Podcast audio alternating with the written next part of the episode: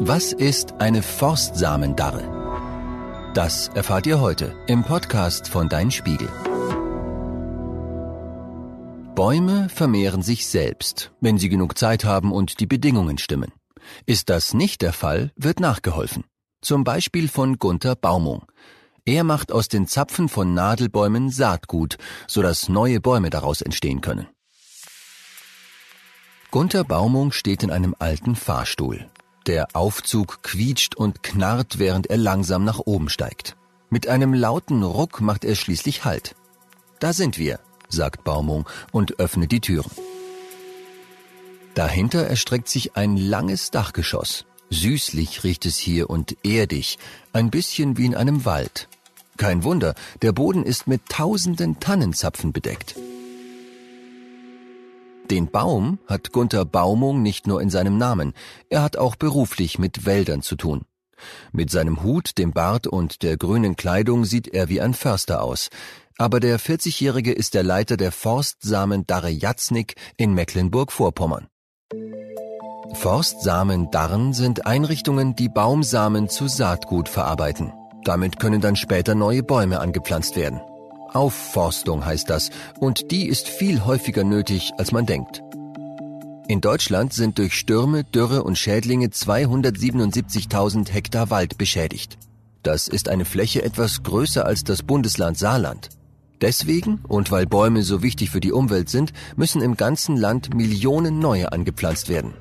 Ohne Forstsamendarren wäre das nicht möglich. Gunther Baumung hebt einen Tannenzapfen vom Boden auf und drückt ihn zwischen seinen Fingern zusammen. Er ist so trocken, dass er sofort zerbröselt. Das sind die Zapfen von Küstentannen. Gunther Baumung hat Baumsteiger beauftragt, sie zu sammeln. Die Fachleute sind bis in die Kronen der 40 Meter hohen Bäume geklettert, um die Zapfen zu pflücken. Mehr als 200 große Säcke haben sie gefüllt. Und die wurden dann mit dem LKW zu uns gebracht, sagt Baumont. So eine große Lieferung ist selten, weil an einer Küstentanne nur alle drei bis vier Jahre Zapfen wachsen. Als die Säcke in der Darre ankamen, mussten Gunther Baumung und sein Team schnell sein. Die Zapfen geben so viel Wärme ab, dass sie verschimmeln, wenn sie zu lange aufeinander liegen. Deswegen wurden sie überall im Gebäude ausgebreitet. Allein hier im Dachboden liegen gut 700 Kilogramm. Insgesamt wurden vier Tonnen angeliefert. Die Zapfen kommen in die Forstsamendarre, um zu trocknen. Daher auch der Name Darre. Darren kommt von Dörren oder Trocknen. Und genau das kann je nach Baumart einige Wochen oder sogar Monate dauern. Ein Belüftungssystem sorgt dafür, dass es etwas schneller geht. Durch das Dörren öffnen sich die Schuppen der Zapfen so weit, dass die Samenkörner aus dem Inneren herausfallen. Sie sind dann allerdings noch in kleinen Flügeln eingeschlossen, die in der Natur dafür sorgen, dass der Wind sie weit fortträgt. Gunther Baumung fährt mit dem klapprigen Fahrstuhl zurück ins Erdgeschoss. Er betritt eine kleine Halle, in der es so laut ist, dass die Arbeitenden Ohrenschützer tragen. Hier kommen die zerfallenen Tannenzapfen säckeweise an. Den Lärm verursachen große Maschinen, die mit einem Rüttelsieb die Samenkörner von den Flügeln trennen und sie von Dreck, Zweigen und Blättern reinigen. Das ist wichtig, weil die Samen später maschinell ausgesät werden. Wenn die dann noch schmutzig wären, würden die Maschinen bei all dem Staub das Husten bekommen und verstopfen, erklärt Gunther Baumung. Nicht bei allen Baumarten ist es so einfach, an die Samen heranzukommen.